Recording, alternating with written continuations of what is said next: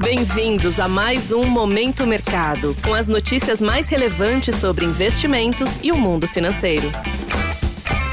Muito bom dia para você ligado no Momento Mercado. Eu sou Tailão Oliveira e bora para mais um episódio desse podcast que te informa e te atualiza sobre o mercado financeiro. Hoje vou falar sobre o fechamento do dia 10 de março, sexta-feira. Cenário internacional.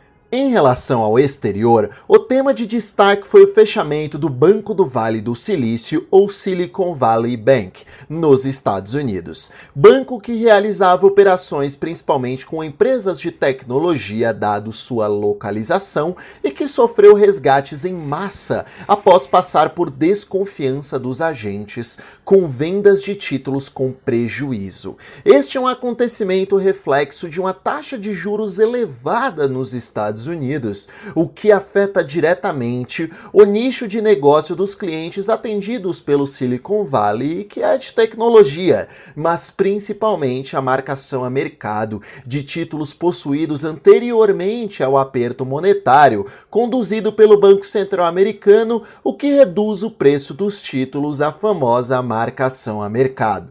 Vale ainda ressaltar o payroll, relatório de empregos não agrícolas, que demonstrou criação de vagas de empregos em linha com o esperado, porém trouxe um número de desemprego que cresceu levemente lá nos Estados Unidos.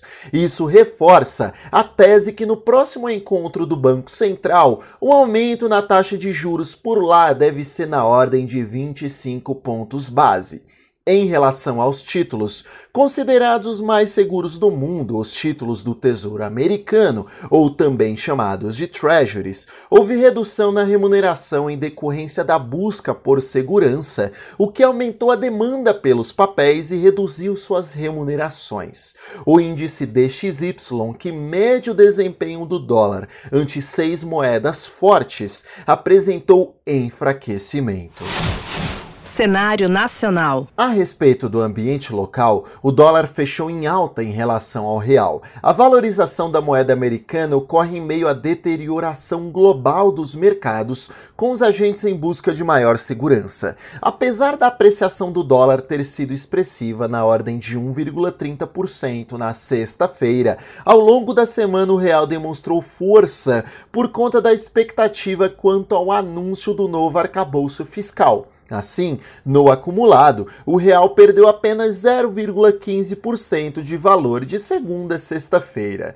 Em relação à renda fixa local, a curva de juros apresentou um comportamento de abertura. O respaldo para esse comportamento foi o IPCA de fevereiro, acima do esperado em 0,84%, apagando assim um pouco as expectativas de corte da Selic na reunião de maio do Banco Central local.